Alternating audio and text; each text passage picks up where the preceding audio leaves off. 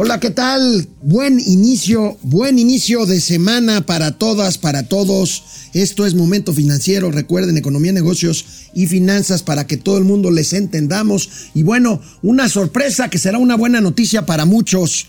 Esta mañana en Palacio Nacional, el presidente López Obrador ofreció revisar con el SAT que se quite el requisito este que ha causado tantos problemas de solicitar la constancia de situación fiscal a empleados asalariados que han hecho colas inmensas en el SAT y han tenido problemas para esto. Vamos a ver qué dijo el presidente de la República. Agustín Carstens, aquel que fue secretario de Hacienda y Crédito Público en México, eh, funcionario eh, de organismos internacionales, actualmente encabeza el Banco de Pagos Internacionales en Suiza, contesta al presidente López Obrador sobre lo que dijo el viernes en el sentido de buscar otras soluciones a la inflación más allá de subir tasas de interés. Contesta categóricamente Agustín Carstens, veremos qué fue lo que dijo.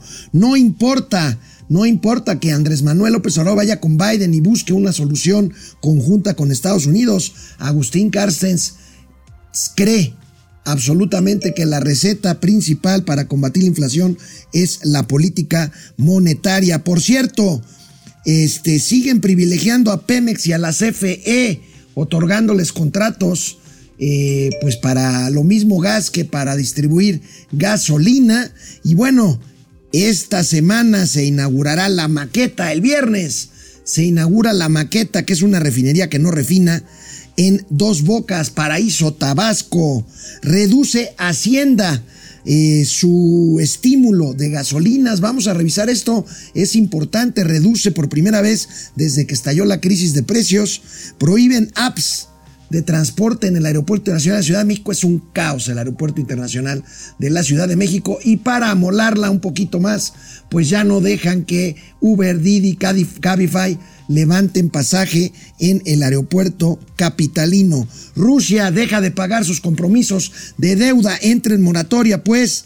Y ¿saben cuánto vale el PIB de México menos que en el 2018?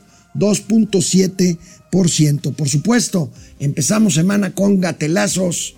Vámonos. Esto es Momento Financiero. El espacio en el que todos podemos hablar. Balanza comercial. Inflación. Evaluación. Tasas de interés. Momento Financiero. El análisis económico más claro. Objetivo y divertido de Internet. Sin tanto choro. Sí. Y como les gusta. Peladito y a la boca. ¡Órale!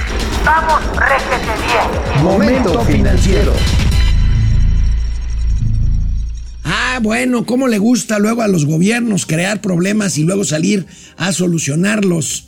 Para quedar bien. ¿Recuerdan este requisito que tiene que ver con la facturación en su nueva versión, la CFDI electrónica 4. es 4.0 o 4.4?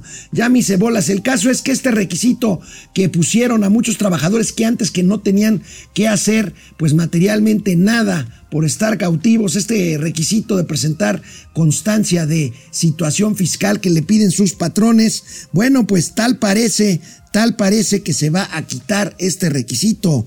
Eh, es una noticia importante, por eso abrimos el noticiero con esto. Veamos cómo lo anuncia esta mañana el presidente López Obrador.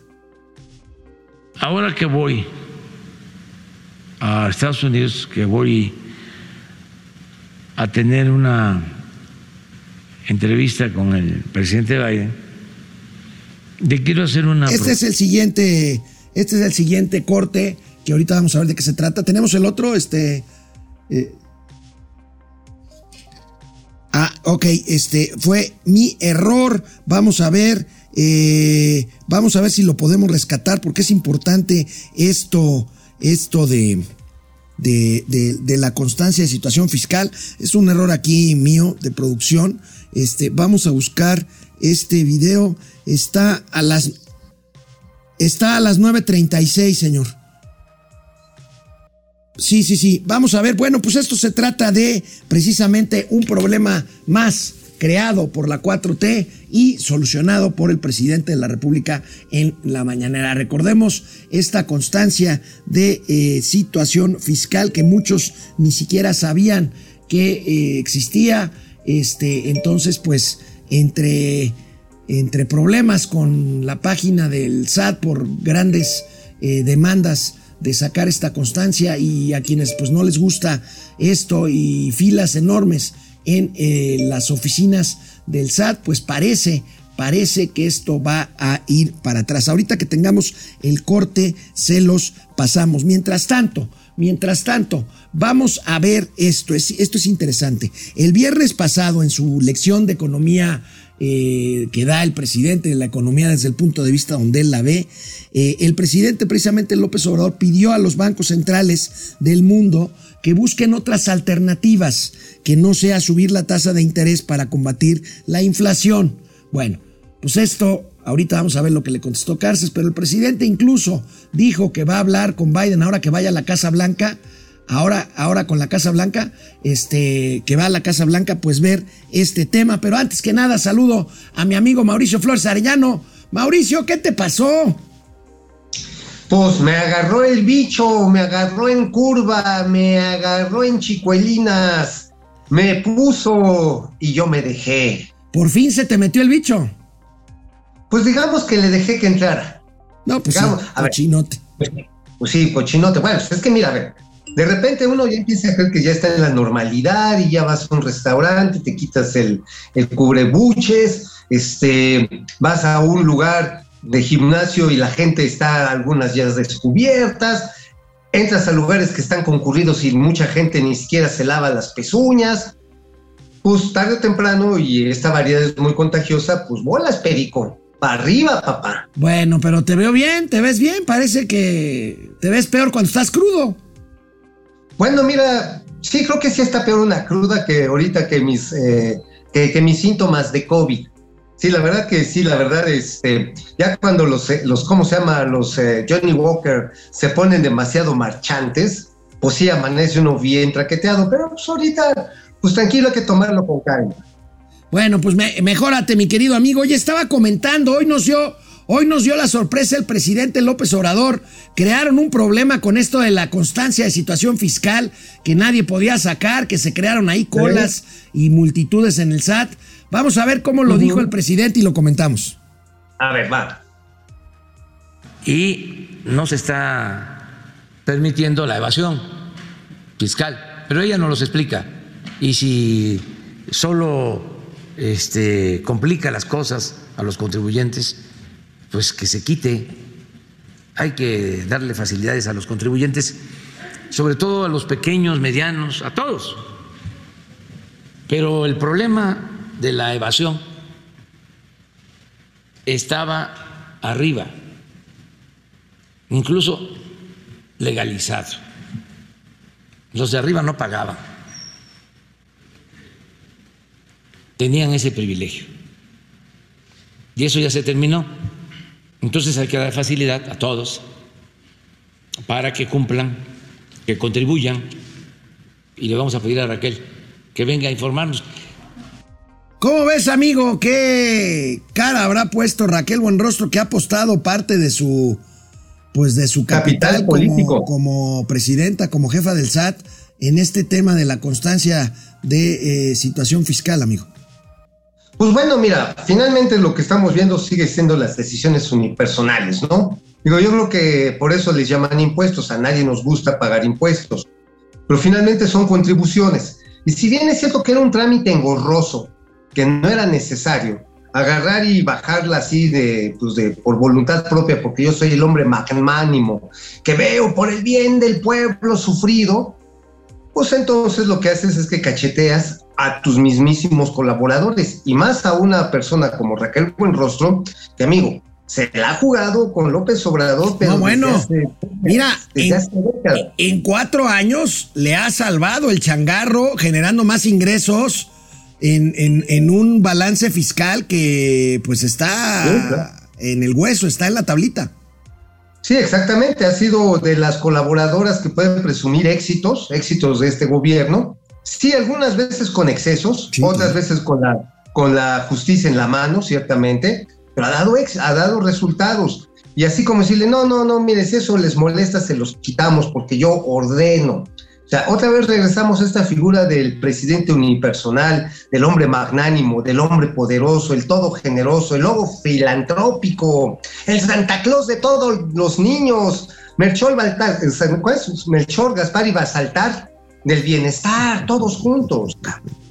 Bueno, oye amigo, recuerda que el viernes comentamos que el presidente de la República pues se le fue, le echó la viga a los economistas técnicos y machuchones que pues creen que pues solamente con política monetaria, con elevar tasas, se puede combatir el problema de la inflación.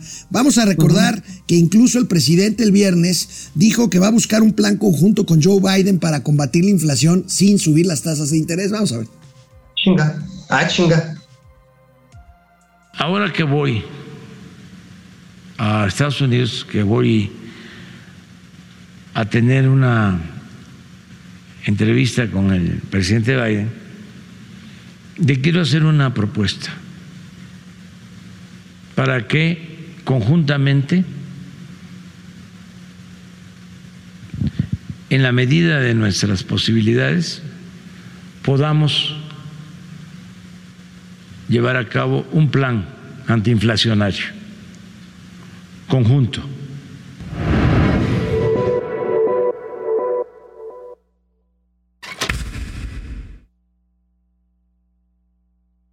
Que voy. ¿Quién crees que le contestó desde Suiza al presidente López Obrador? ¿Quién le contestó? El, más, señor? el más neoliberal de los liberales, el más machuchón de los economistas del mundo, mexicano, ex secretario de Hacienda, Agustín Carsten Carstens. ¿Qué le dijo el gordito Carstens? Bueno, desde el Banco de Pagos Internacionales, Agustín Carstens contestó directo y sin rodeos ante la crítica presidencial a los economistas y aquí lo tenemos. Dice, señores, no hay otra opción más que elevar las tasas de interés. Los bancos centrales deben ser claros y actuar con rapidez. No hay otra más que hacer eso. Por supuesto, hay otra, pero es complementaria y en México no se hace, que es propiciar mayor inversión pública y privada para poder con esto tratar de impulsar la economía que se frena pues naturalmente con el alza en las tasas de interés. Así es, así es, amigo. Fíjate que estaba recordando unos videos este, el fin de semana en la que este López Obrador pues este, se va contra la obesidad del señor Agustín Carsten, dice que porque come sabritas, toma Coca-Cola, que come pingüinos y todo esto. Yo creo que el señor Carsten tuvo el, el arresto en ese momento y dice, mire, mi físico puede ser un problema, incluso un problema de salud, no le voy a contestar, pero ahora, desde ese cargo que tiene, le está dando dos cachetadas con guante blanco, una por tarugo y otra por lo mismo al señor López Obrador. Pues sí, le está diciendo, a ver, tenemos que tomar acciones de política monetaria contundentes. Eso que ni está discusión. Bueno, pues desde ayer domingo el Universal de que eh, publicaba ya declaraciones sin acción firme, inflación se va a quedar. El exgobernador del Banjico señala el riesgo de un choque económico si los bancos centrales no frenan la carestía. Y es que, amigo, la inflación, digo, más allá de que en México, pues la inflación no ha cedido y como dijo don Teofilito, ni va a ceder hasta por lo menos finales de este año, este, pues la inflación mundial está pues eh, es una cosa de locos porque la inflación a nivel mundial, o sea, la inflación promedio mundial Da un brinco, da un brinco de cuatro puntos en su estimado en lo que resta de 2022. O sea, es un problema grave. Aquí tenemos la, la, la gráfica. Este, fíjate cómo cómo eh, de 2020, que estaba en 3.2, se va hasta un estimado de cierre de la inflación mundial de 7.4%. México anda en 7.8%. Hay quien calcula que terminará en 8,5, 9%. Tú eres de los que cree que la inflación en México puede cerrar el año hasta con dos dígitos, o sea, 10% o un poquito más. Sí. sí, mira, habrá quienes dicen que mal de muchos consuelo de pendejos, lo cual en parte es cierto pero mira, fíjate, esto es relevante. Hay países que traen inflaciones como Turquía de prácticamente 40%. De Argentina ni hablemos, está arriba del 60%. Rusia tiene una inflación que está ya en dos dígitos, eh, no recuerdo bien el dato, pero está arriba del 25%. O sea, sí es un problema que se ha extendido y no lo vamos a resolver solamente, y eso es importante, con la política monetaria. Es elemental, es básico, es como el, punto de apoyo para todas las demás políticas. Pero eso de que el presidente López Obrador le vaya a enseñar a hacer hotcakes a, a Mary Baker, pues es un sin propósito. O sea, ¿qué va a decir el presidente a Joe Biden? Oye, Mr. President, vamos a repartir tarjetitas del bienestar. Eh, ya sé, vamos a sembrar vida en los Apalaches. Oh, yo ya sé qué hacer con Joe Biden. Vamos a hacer lo que le llaman las, los hot dogs del bienestar. Ya, bueno, pues será, será. Excuse me, pero eso no funciona. Sería un hot dog, pero de burro, amigo. El combate, el combate a la inflación, pues tú y yo sabemos que debe de acompañarse, aparte de la política monetaria, con políticas públicas que fomenten la inversión privada. Que esto es lo que no está haciendo justamente el gobierno de México. Pero bueno, precisamente una de tus columnas, la de la razón, hoy hablas justamente de eso que no se está haciendo en materia de electricidad y que pues es completamente contradictorio a que el presidente, o sea, ¿qué quiere el presidente? Estatizar la economía mexicana, privilegiar a Pemex y a la CFE, no permitir inversión extranjera y aparte no subir las tasas de interés, pues ya, ya no entiendo. Oye, amigo, este, un detallito técnico, le acabo de escribir a nuestros productores que ahora sí que te bajaste muy rápido y no te escucho. Te digo, a lo mejor tú sí me escuchas porque yo estoy desde lo alto y tú estás abajo. Ya, lo cual ya, es muy ya me escuchas, ya me escuchas bien. Pero a ver, pero a ver si te subes un poco más rápido. Ah, pero ahí les va qué, qué escribir hoy en La Razón. En la razón En La traes Razón justamente un- algo. Ajá, exactamente. A ver, si algo podríamos hacer con los gringos en este momento es el nearshoring, el que le llaman la reubicación de las empresas que están de Asia, este, desde China, de la India, de Vietnam, de Corea del Sur, incluso están regresándose hacia América buscando pues aprovechar las condiciones del Tratado de Libre Comercio, pues nos la estamos pelando a dos manos. Nos la estamos pelando a dos manos por algo. Se está quedando la industria, la industria manufacturera sin energía eléctrica. Ya lo habíamos comentado el viernes. Hoy les traemos datos adicionales porque el tema ya es muy serio. Tan serio que ya con Camín, este, José Abugaber, al que debo decir con honestidad, al principio no le creí que tuviera los arrestos para hacerlo, pero sí los tiene. Ya le escribió una carta a Manuel Barney, dijo, Manuel Barney, nos vas a regresar a la época de las cavernas, man". O sea, tienes que encontrar soluciones prontas. Por ejemplo, hay un problema que está en la frontera norte. Ahorita tú sabes que el calor allá está bien cañón, ¿verdad? Ujú.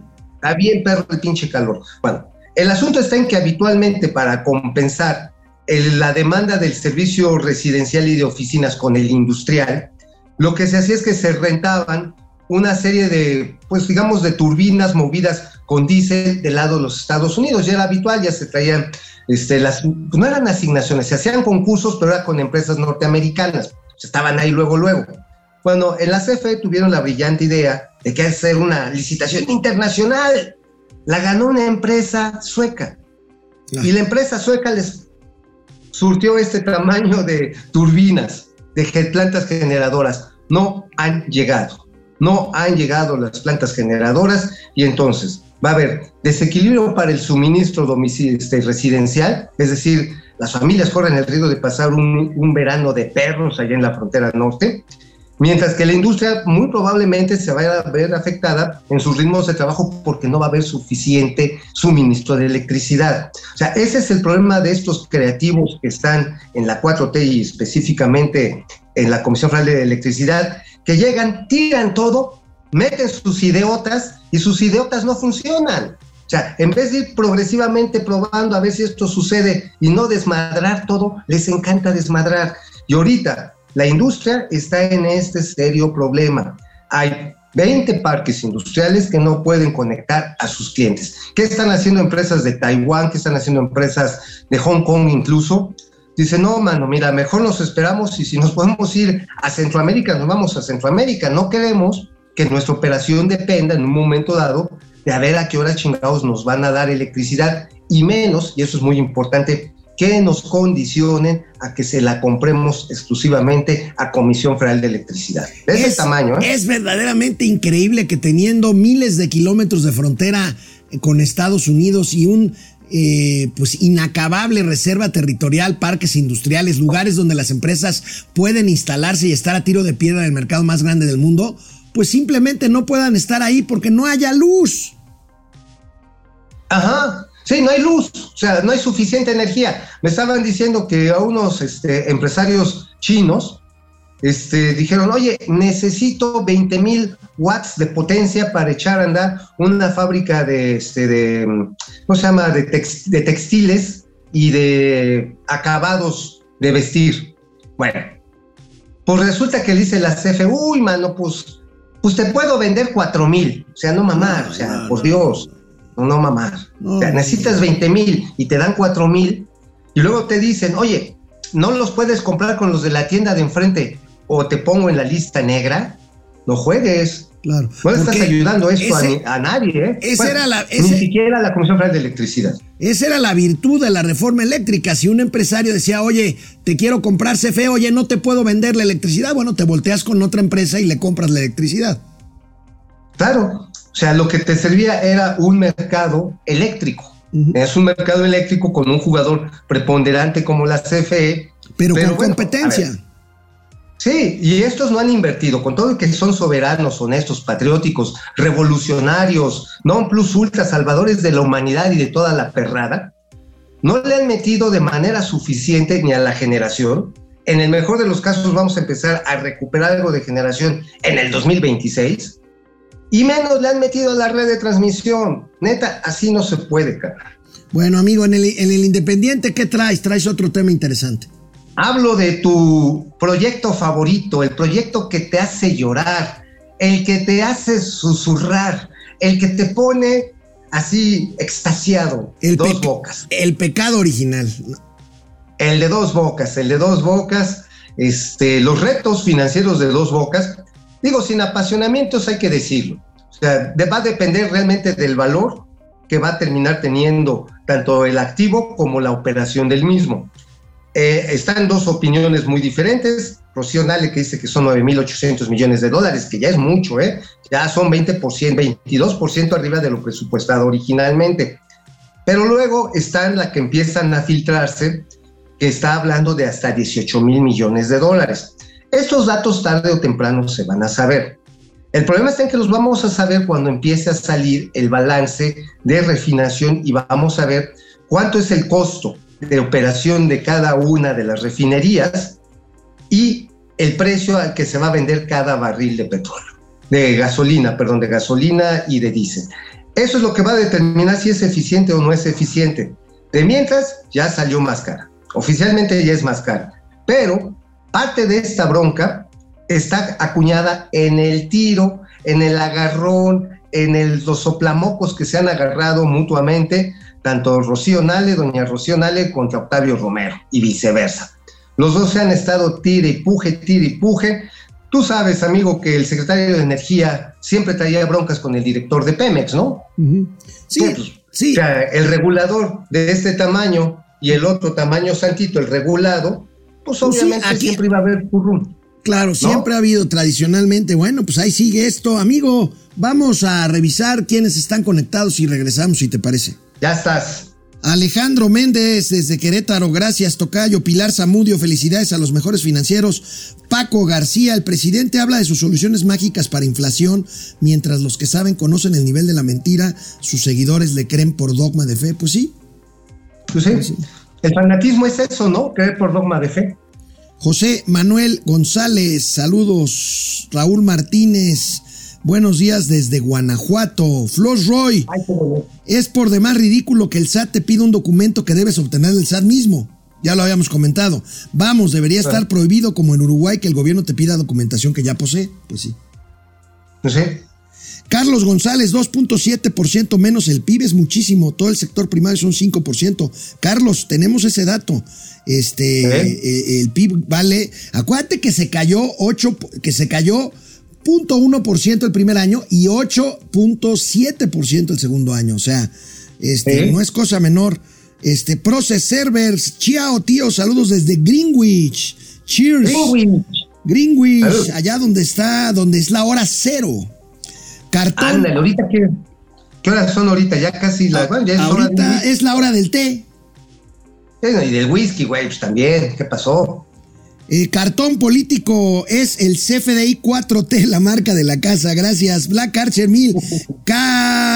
Caro Becario, súbele al volumen. Becario, súbele al volumen. Inge. Dice Eh, Black sí, sí, Archer. cayendo. Carlos González, ¿cómo se ve que ya están de vacaciones muchos? Poca audiencia. No, ahí la llevamos. Ahí va, ahí va, ahí va. Genaro Eric, gatelazos. con los gatelazos se sube. Eh, Ah, bueno. Genaro Eric, estamos ante el cártel del SAT y el cártel Jalisco Nueva Generación. Ay, güey. Este, Betty R. Yo no les, yo solo les creo a los mejores, los tíos fin financieros. Gracias, Betty. Skip R. Gracias. Saludos desde Panamá. Híjole, este me quiere hacer llorar. Ya abrieron la terminal 2 del aeropuerto de Panamá y quedó de primer nivel. Gracias a la Bueno. cancelación del aeropuerto de Texcoco, Panamá seguirá creciendo. Gracias, Claro. Obrador. Pues sí. Claro. Freddy Pues Sí, le hicimos un favor a Panamá, ¿eh? Ah, no, bueno. un favor a Panamá. No, no, no, no. Freddy Zacarías, buen día para toda la comunidad financiera. Gracias. Vamos con más información. Estamos a la mitad del programa. Oye, amigo, hablando de señales que estimulen inversión, pues en México vamos para atrás, para otro lado. El gobierno No, federal otorga a Pemex, fíjate, el contrato para surtir de gasolina en exclusiva a todo el gobierno federal. O sea, olvídate de que dependencias del gobierno quieran negociar un mejor precio con Shell o con este Oxxo o con BP, este, no, no, no. Todo es con Pemex. Aquí está la nota que publica hoy en primera plana el periódico Reforma. Y bueno, pues es igual, es igual que con el gas. Ahora sí que así es. Ajá. Ahora sí que te dicen, este, sin gas o chingas. Así, así, así de, de sencillo. Bueno, es lo mismo que está con la energía eléctrica, ¿no? Más o menos. La energía eléctrica Es- con el insumo principal que es el gas, porque se suma justamente, vemos la siguiente nota en materia de gas. Esta, ya, esta nota ya la habíamos dado, pero bueno, gobierno carga los dados en favor de Pemex y CFE en gas natural. Este, Oye, pero, pero esto no va en contra de- del capítulo de compras Sí. de gobierno en- dentro del Tratado de Comercio México, Estados Unidos y Canadá, amigo. ¿no, ¿No te oí? Dime. Que si esto no va en contra de los acuerdos del capítulo específico de compras de gobierno del Pero, Tratado. pero, por, de pero por supuesto, amigo, por supuesto. Por supuesto que va en contra, pues por eso ahí está la gran cantidad de litigios que hay en, en las sedes de los arbitrajes internacionales comerciales. Ah, ok, sí, pues eso es lo que va a pasar. Se van a estar agarrando del moco un día sí y el otro también. Bueno, No. bueno. Oye, este, pero pues ahí están las tarjetas, como decía señor García, las tarjetas de gasolina bienestar ahí para. Ah, que ya se las están dando a los empleados del sector público, ¿no? Los flotilleros, la gente que va, trabaja en Segalmex, los choferes del- de los funcionarios que todavía les dan auto, este, los de servicio de reparto, etcétera, etcétera. Pero son 6 mil millones de varos, digo. No parece ser uno de los contratos más grandes, pero finalmente es un contratote para una petrolera que está ahogada. O sea, les siguen tratando de dar oxígeno artificial a Pemex, Pues sí. literalmente. Bueno, Claro. oye amigo, hablando de gasolinas, por primera vez, fíjate, por primera vez desde marzo que se aplicó un estímulo adicional a las gasolinas por la crisis alta de precios del petróleo, este estímulo se reduce por primera vez para esta semana, esta semana que inicia hoy. ¿Qué significa esto, amigo? Porque eh, pues a lo mejor ya son señales de que ya las finanzas no están aguantando tanta gastadera de lana en el estímulo fiscal a las gasolinas. Así es, amigo, lo que estamos viendo es que ya se está cansando el caballo, el cuaco ya está cansado, eh, estar utilizando el excedente petrolero por exportaciones para estar financiando el, el subsidio, pues también está generando distorsiones tanto en el mecanismo de precios, porque en el momento en que lo quiten, pues se va para arriba. Esto seguramente está planteado en función también de los recursos que ven que están disminuyendo. La captación de recursos tributarios se ve afectada por una menor actividad económica. Entonces no tienes otra posibilidad de financiarte eventualmente más que agarrar deuda. Estaba ayer escuchando a un par de chaires en las redes que decían, no, sí, este gobierno ha hecho todo sin deuda. Le dije, güey, este, el saldo histórico de recursos, de requerimientos financieros del sector público aumentó 2 billones de varos, 2 billones de varos en tres años. O sea, que no me vengan con, con esas jaladas de, de pistomas, ¿no? Bueno, la cuestión está en que a final de cuentas ya es un indicio de que las finanzas públicas no van a soportar mucho más tiempo este subsidio, que tiene como misión, sí, atemperar la inflación, pero también llega un momento en el que la finanza pública no alcanza para todo, ¿eh? No, no, no, no está. Ahí está. Este, ahí tenemos. Se reduce estímulo a gasolina y dice la reducción podría significar que el gobierno, como dices tú, ya llegó al tope para subsidiar a las gasolinas. Vamos a ver en cuánto queda el estímulo para las gasolinas Magna y Premium. Este, pues ¿En cuánto baja, baja de 7 pesos el estímulo a la Magna a 5.67 esta semana. Y en el caso del Premium, estamos hablando del estímulo extraordinario. Y en el caso del Premium, baja de 7.90 eh, el estímulo por cada litro de gasolina Premium a 6.40 pesos por litro. O sea, estamos hablando de reducciones que van del 20 al 25, del 25 al 20%. Más o menos 20, 25%, sí. Sí, sí, sí. que es la reducción, que bueno, pues ya es un este una, una chupadita más para las finanzas públicas. Evidentemente, este precio se tendrá que transminar a los consumidores. Leí algunas este, opiniones en los días pasados, incluso de algunos amigos queridos que decían, no, es que los clanes de las gasolineras están chupando el estímulo. Le dije, oigan, pues no mamar, a ver, el estímulo fiscal ni siquiera lo captan físicamente. O sea, es simplemente no lo cobras. ¿Cómo No. te puedes chingar algo que no cobras? La gente cree que lo cobran como el IVA, la verdad es que lo acreditan. Claro, exactamente. Entonces dices, oye, no, mamá. Ahora, si compras el, el- la materia prima, compras la gasolina más barata, te la traen en ferrocarril, no te la guachicolean, y la compras, no sé, a 22 pesos el litro, a 20 pesos el litro, mientras que Pemex te la vende en 25 pesos, pues de pendejo la vendes en 25, Claro. en 20 pesos. Claro. La vendes al precio regular de mercado. Te sigues por los precios faro. Claro. Bueno, oye amigo, fíjate que este, ahorita vamos a hablar de- del tema del PIB eh, en relación con el inicio del sexenio, pero déjame poner otro ejemplo. El fin de semana yo también me anduve peleando ahí en Twitter, pues con algunos Eso. apologistas del régimen, que pues de repente se pusieron en nado sincronizado, pues porque claro, Ah, sí. en la semana pasada salieron las cifras de que estamos en el peor momento histórico de violencia, de homicidios dolosos. Y los chaires empezaron a hacer maromas para tratar de presentar la información de tal forma que se dijera que eso no es cierto, que la tendencia es a la baja, cosa que no es cierto. O sea, ¿cómo va a ser a la baja si tienes ocho días récord en los últimos tres sexenios y además pues una totalidad, un- una cifra total de homicidios mucho mayor en cuatro años que en el total de los seis años de Felipe Calderón. Bueno, en materia económica no es distinto. Nada más que sabes qué pasa en materia económica, amigo. Cuando ya les hablas a los amigos que se ponen a discutir contigo, pues del tema de la inflación, del tema de la deuda, cuando les hablas del tema del crecimiento justamente que vamos a ver, ¿sabes qué te dicen? Ah, bueno, pues sí. Pero así está todo el mundo por la pandemia y por la crisis de Ucrania. Ay, no. Ah, Ay, está. no. Bueno, No, vamos a ver, amigo, porque este, fíjate que vamos a ver esta nota. El PIB de México está todavía por debajo del nivel de 2018, 2.7%, amigo.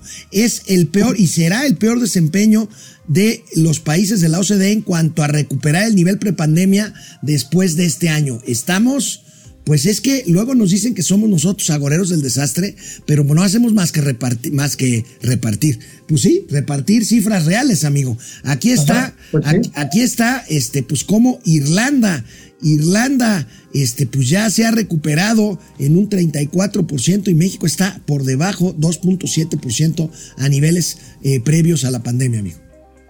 Sí, mira, de hecho yo estimo esto, amigo, que si lo hiciéramos per cápita, que no es necesariamente la medida que más me gusta porque agarras el valor de la producción y, de, y la divides entre el número de, este, de personas, así todo sin considerar las diferencias de distribución de ingreso, pero te aseguro que si hiciéramos ese ejercicio, encontraríamos que el ingreso per cápita de nuestro país, por el mismo aumento poblacional, hoy somos 5%, 5.6% más pobres que al inicio del sexenio. Ujú. Así, así parejito. Digo, hay unos que están más jodidos que otros, ¿no?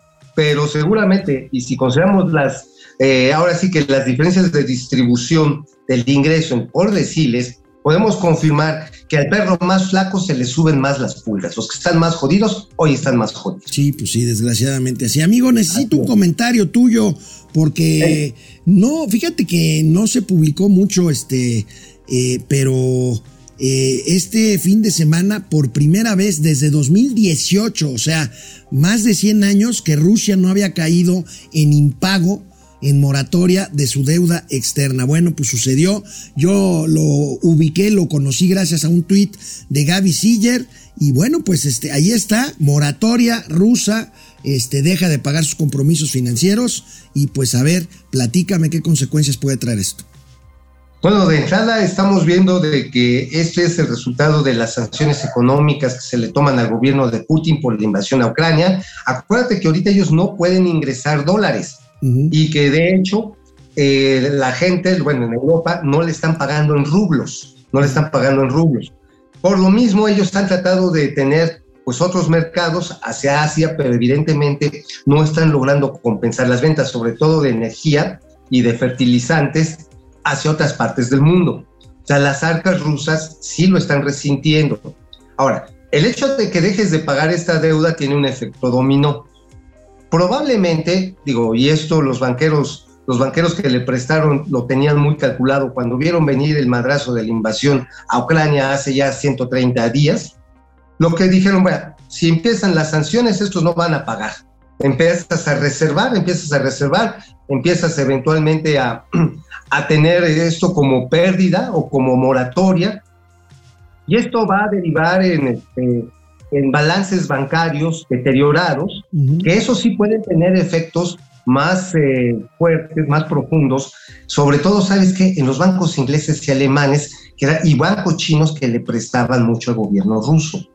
Ahí es donde va a estar la bronca, porque si estaban muy apalancados con esos mismos ingresos, cualquier otra cosa que se difundía, no sé, bienes inmuebles, este, empresas automotrices o incluso este, créditos al consumo, este impago de Rusia puede tener un rebote al estilo, tú te acordarás, del llamado efecto vodka, en el que dejaron de pagar precisamente hace una década, poco más de una década, y que agarraron en cadena problemas con una serie de bancos que a los que les, les, había prestado a esos gobiernos. Bueno, y como dices tú, ¿cómo no va a pasar esto? Pues si se continúan y se ratifican las sanciones del G7, el grupo de países más poderosos del mundo que están reunidos eh, estuvieron reunidos el fin de semana en Alemania, van a la cumbre de la OTAN a partir de hoy en Madrid. Ahí tenemos la foto, pues ahí está Macron, ahí está eh, Scholz, el de, el, de, el de Alemania, está Macron, el de Francia, por supuesto, Joe Biden de los Estados Unidos, este Trudeau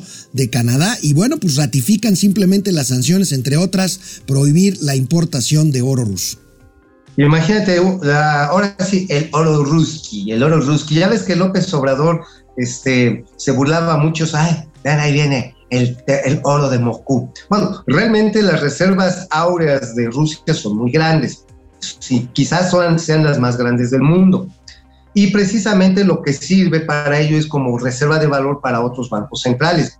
El hecho de que estén prohibiendo, y ojo, este va a tener un efecto colateral, que estén prohibiendo la importación de oro ruso va a subir la cotización del oro de cualquier otra parte del mundo incluido el que se procesa en México. Amigo, regresemos a México. Ya tú pediste la cabeza de Carlos Morán, el director del Aeropuerto Internacional de Ciudad de México. Ya lo han hecho muchos otros periodistas. Pero bueno, ¿qué opinas de que este fin de semana Carlos Morán da el sabadazo y prohíbe el ingreso de Uber, Didi y Cabify, las plataformas electrónicas de transporte privado, prohíbe eh, cargar pasaje en el aeropuerto y bueno, pues la insuficiencia de taxis es obvia y el aeropuerto es cada vez un caos mayor. A ver, lo primero que está haciendo el señor Carlos Morán es una violación abierta a la libertad de comercio, punto. O sea, ahí está, empezando por ahí, está empezando con la violación abierta a los principios de competencia económica. A ver de qué tamaño le va a caer la multota, la multota de la Comisión Federal de Competencia. Otra, los señores taxistas sí tienen elementos para estar enojados, ciertamente, pero también es ciertamente que muchas de las regulaciones que les carga el, aeropuerto mismo los hacen muy caros en relación a los de plataforma. Además de que son insuficientes. Ahora, esto, por supuesto, lo único que va a hacer es generar más incomodidades. El señor Morán está jugando a asfixiar el ICM todavía con la idea chaqueta de que puede llevarse la mitad de las operaciones a Santa Fantasía. O sea, ni siquiera el general Isidoro Pastor tiene esos sueños húmedos, pues, ¿no? El señor Morán está pasándose realmente en afectar deliberadamente los servicios de conectividad terrestre y que eventualmente le van a causar conflictos, conflictos legales. Oye, amigo, vi un tuit tuyo ayer domingo en el que dices este, la dramática reducción de pasaje en los vuelos que operan desde Santa Lucía. Sí, sí, sí, pues estaba yo regresando allá de Villahermosa y dijeron, llega el vuelo 890 de Santa Lucía. Dije, hey, güey, pues ahorita va a llegar un chingo de gente, va a bajar así en tropel. Y llego ahí yo con mi camarita y huevos. Solamente llegaron 12 pasajeros. Primero dos, este, y luego bajaron otros 10 y se acabó. Y luego este, sale el vuelo a Santa Lucía, 891, 891, favor de esperar en la puerta 3. Y hijos, nada más subieron 25. A ver. En un, en un, avión, me imagino, de 100, 120 personas, ¿no? En un avión de 100 personas, porque era un Embraer, el de, este, de mayor tamaño. No recuerdo cuál es la categoría, pero era un Embraer, no era uno de los Boeing. 90, 100 pasajeros están utilizando un avión de, este, digamos, de mediana capacidad, no están utilizando los Boeing. Pero aún así, de 100 pasajeros que solamente lleves el 10 o el 25% de su capacidad, es pérdida absoluta. O sea, para que salgas tablas necesitas el 60%. Oye. Y esto va a tronar. Oye, por cierto, Enrique de la Madrid, Cordero, este hombre que está buscando ser candidato a la presidencia de la República ya prometió cerrar el Chaifa y retomar el Texcoco si gana la presidencia de la República. Amigo, ¿qué opinas? Mira, fíjate que le escribí algo, creo que finalmente el señor este, se anotó un punto en poner un punto radical, en poner una discusión radical sobre el futuro del Chaifa. Una propuesta concreta, hombre, así deberían de hacer los que quieren ser presidentes. A ver, ¿qué voy a hacer con dos bocas? ¿Qué voy a hacer con el Chaifa? ¿Qué voy a hacer con el Tren Maya? ¿Qué voy a hacer con el crecimiento económico? ¿Qué voy a hacer con el INSABI? Son posicionamientos radicales, están bien para colocarte en la discusión. O sea, eso que ni qué. O sea, ya lo puso y eso va a generar una rebambaramba, vas a ver que al ratito va a salir la vil chismosa, el mismo presidente a pegarle, van a picar el anzuelo solitos. Eso está muy bueno en términos políticos. Ahora, ya cuando lleguemos a esta discusión, si eventualmente no gana Morena las próximas elecciones, es más, incluyendo que gane Morena, hay que pensar qué vamos a hacer con esa infraestructura. Como que cerrarla y la tiramos a la basura, hermano, pues estamos muy jodidos como para eso. Mira, yo tengo algunas ideas. Evidentemente, el Chaifa lo podemos utilizar como un recinto de retiro de silencio.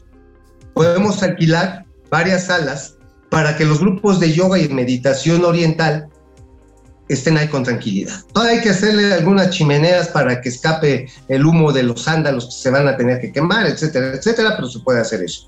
Este, podemos utilizar la parte baja del, del, aeropuerto como salones este, de fiestas los fines de semana, cuando no lleguen este, los, los, este, los grupos de meditación. Eh, pero Oye, en, la pista puedes legalizar los juegos de arrancones. Puedes organizar ahí espectáculos de, de dragsters, de arrancones. Ah, bueno, eso sí se puede, sí se puede, se puede poner chido. Ahora, eh, estaría más padre que lo hicieras como el Dakar París, sales de la calle de París, del centro de la Ciudad de México, y llegar a, Santa Fantasía por los Terregales, pues se puede convertir en un, realmente todo un, este, un reto para los conductores de autos extremos. Eh, y también digo, creo que finalmente va a quedar siendo una infraestructura, va a terminar siendo una infraestructura que va a servir para las Fuerzas Armadas y una infraestructura para eventuales vuelos de carga, que no todos, ¿eh? O sea, sí hay algunos que no, porque ahí te enfrentarías al tema del tráfico aéreo. No, pero espérate, los vuelos de carga algunos y de hecho DHL, y esto sí es un dato cierto, ya pidió su apartado en lo que va a ser la nueva aduana. O sea, eso está bien. O sea, pero eso de que vamos a cerrar y todos a la chingada, creo que sería caer en el mismo radicalismo pendejo y ramplón que llevó al cierre de la ICM, ¿eh? Bueno, pues ahí está esto. Amigo, vamos a un corte porque ya se nos acaba el Vamos. tiempo y tenemos que ir con los gatelazos. Fernando Ándale. A. González, ¿qué opinan de la aclaración de cárceles? Pues ya lo comentamos, espero que nos hayas escuchado, Fer. Fi- Fidel Reyes Morales, cada vez que el presidente dice que no cambiará de estrategia de seguridad porque va muy bien, les está dando permiso a los criminales para que nos asesinen, roben, extorsionen, secuestren, violen, torturen, órale. Pili Sainz, ¿cómo estás, Pili? Buen día, aquí andamos pasando a saludar y escuchando las noticias. Depredador Mercenario anda con trabajo, aunque los escucha no siempre puede comentarles. Saludos al buen Depre, Jorge Alberto Saludos al Depre. Torres. Eh, saludos abogadetes, como le dice el, fiscal general de la República a Emilio Papá. No, no, le dijo abogadete a Cuello, no a Emilio Papá. A Cuello. Bueno, se lo dijo a Emilio Papá refiriéndose a, a Javier Cuello.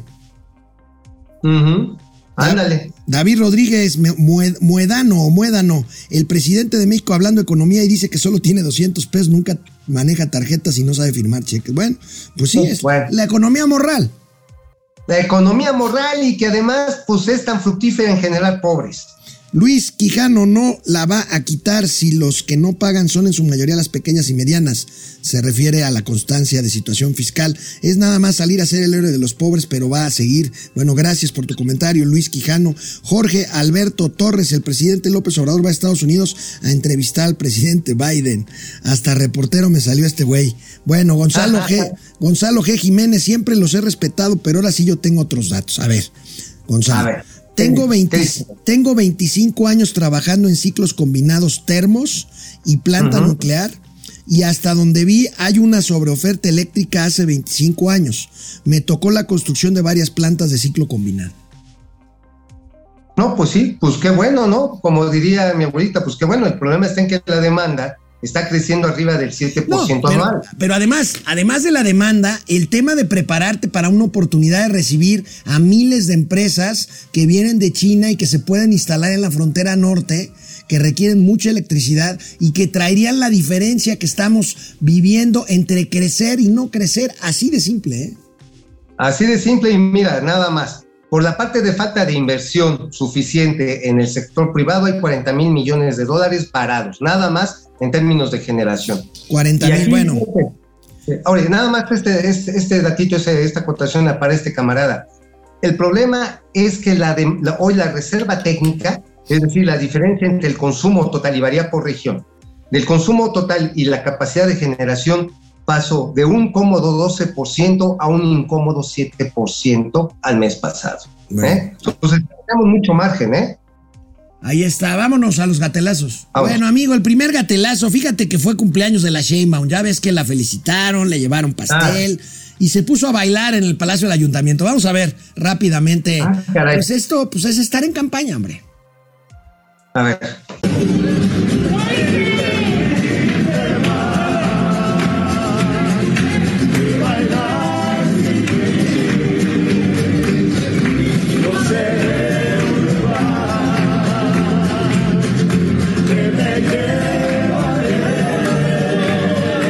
Amigo, lo, Oye, lo que amigo. tienes que hacer para hacer campaña, ¿verdad? Para ser, para ser este popular. Oye, pero yo la neta sí le recomendaría unas clasecitas de baile. O sea, digo, conozco palos de escoba que son más flexibles. Oye, amigo, pero inmediatamente pa- les pasé esto pues para referencia, porque inmediatamente el ingenio de Internet, el terrible, el terrible Van Pipe nos muestra pues lo que es la competencia electoral y bueno, si una corcholata hace algo, pues tiene que salir la otra corcholata, mira.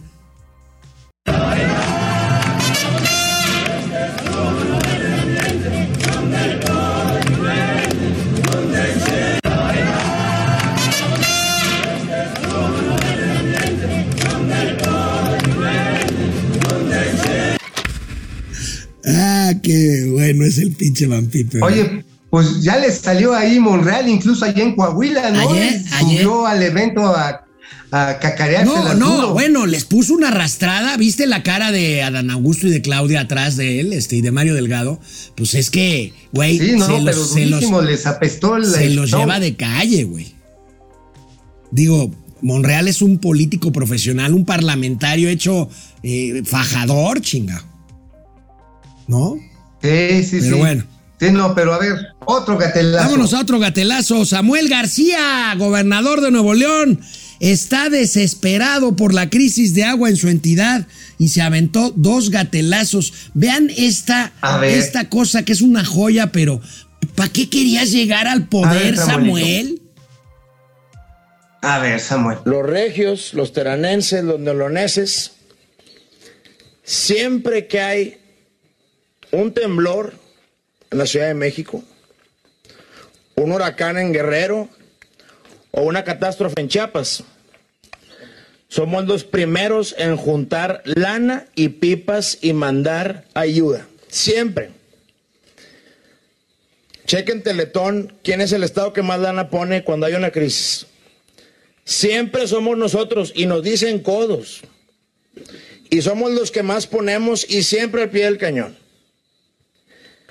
Y ahorita que estamos en crisis, no mandan una chingada de despensa. No levanta la mano nadie.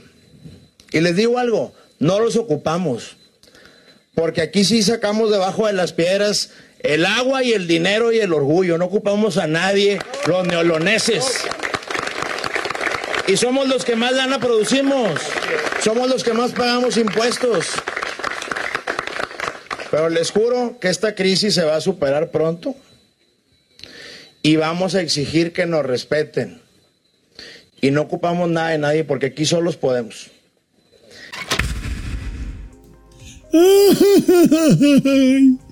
Ay, Samuelito, ay, cómo sufre, cómo llora, pero no los necesitamos porque nosotros somos muy buenos. Oye, pero ¿sabes qué? A ver, no tienen siquiera todavía puesta la infraestructura para recibir apoyo. Literalmente hay gente que les quiere mandar botellas de agua.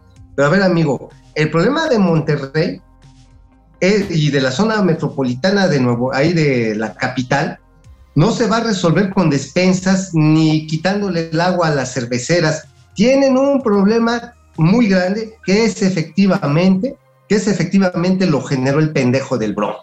Al cancelar el Monterrey 6, limitaron la posibilidad de abastecer aproximadamente el equivalente al 40% de agua. Bueno, pues pero sí, toda la sociedad regiomontana, sí, contra la corrupción, pinche Peña Nieto, culero, este, hinojosa, ratero. Nada más falta que a, nada más falta que a Samuelito se le ocurra un Brexit regio.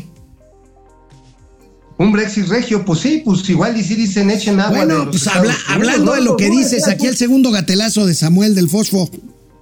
A ver. No va a tardar. Nada más que sí les garantizo que sus hijos y mi Nuevo León nunca va a volver a tener esta crisis por un bruto, corrupto, que no hizo su trabajo y nos dejó las presas secas. No sé si por inercia, negligencia o condolo me quiso fregar, no lo sé. Mañana les pido que no se manifiesten.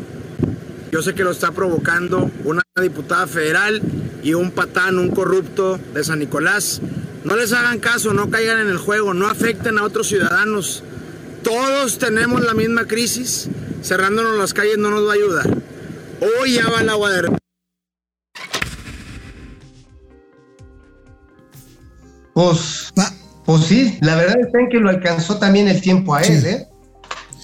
Lo alcanzó el tiempo, lo alcanzó el tiempo. O sea, una cosa es ser gobernador y otra cosa es ser tiktokero.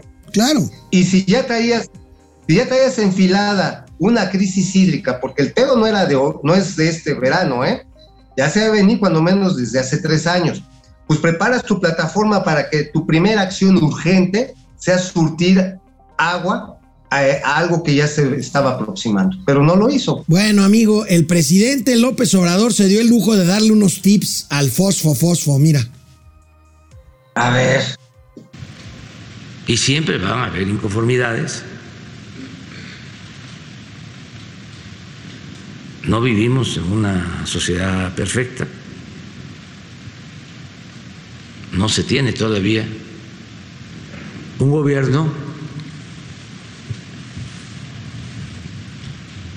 completamente honesto. Hace falta seguir limpiando y purificando la vida pública. Es un proceso. Y el que esté libre de pecado, pues porque que tire la primera piedra. Porque en estos casos los que critican pues muchas veces no tienen autoridad moral. Y como son muy hipócritas, piensan que pueden estar viendo la viga en el ojo ajeno, la paja en el ojo ajeno y no la viga en el propio. Bueno, este fue un corte en el que el presidente reconoce que lo del pañuelito blanco es puro choro. Oye, oye, pero a ver, ¿cómo quiere que se haga una limpia de la vida pública cuando, por ejemplo, en Monterrey no hay agua ni para echarle al excusado, cabrón? Para limpiar necesitas agua. ¿Cómo puedes purificar o santiguar la vida pública si no hay ni siquiera para una homilía? O sea, digo, también, ¿no? Y finalmente, pues, este, ¿qué ganas? ¿Qué ganas de pontificar? De decir, aquí no dejes que te critican porque esos no tienen autoridad moral. Ok, presidente, ¿y el agua? Eh, ¿Y el agua? Pues Digo, porque Ciudad de México vamos que volamos para el mismo Así pedo, es. ¿eh? Oye, amigo, pues vámonos ya. Vamos terminando. Es lunes. Vamos a ver qué hizo el champ el fin de semana. El gran champ, viene el gran champ. A ver, ahí está el A ver. champ. El champ que tuvo COVID, ¿eh? Se recuperó rápido. No me Sí, digas, mira, pues es que ya somos puro club COVID, club COVID. No, sí está, está, está, está duro, pero bueno. Este. Mi editor, oye, ¿cómo sabes que está duro? ¿Que ya lo palpaste? Por el número de contagiados, güey, como tú ah, comprenderás. güey. ¿Eh? Ah, ok, sí, no, pues sí, a mí también me cargó el pintor. Oye, también a mi editor de La Razón, Adrián Castillo, le mando un saludo que también salió covidoso el güey. Pues que se mejore, que se mejore, este. Va, va a trabajar en casa, supongo yo. Bueno, vamos Sí, con, sí, vamos va con el ser champ. cosa. Vamos.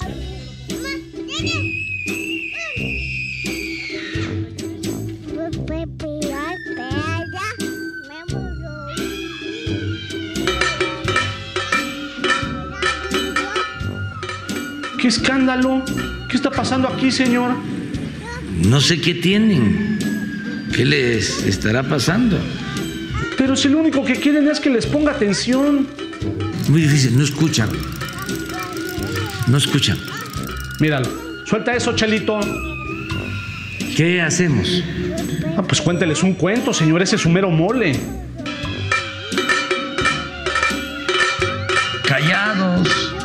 Arránquese, señor. Me da pena. No, señor, ¿cuál pena? Entonces, ¿qué le digo a los jóvenes? Ah, pues cuénteles de cuando tuvo la oportunidad de ser presidente, pero prefirió seguir en campaña. Pues sí, es evidente que fue un error. Bueno, si no le gusta hablar de eso, pues cuénteles de cuando quiso bajar la gasolina a 10 pesos. Pues este. No pude. No, pues qué triste historia, señor. Ya me los hizo llorar. Deberían de estar, este, si no contentos, callados. Ya sé, ¿por qué no les cuenta cuando quiso vender el avión presidencial? Ahí. Sí, ya no se pudo. No, ¿verdad? Bueno, cuénteles de cuando combatió el crimen. Bueno, ya. No, no se me vaya a enojar usted también. Ya con los niños tengo. Si yo con unas nalgaditas tengo. Claudia, haz algo.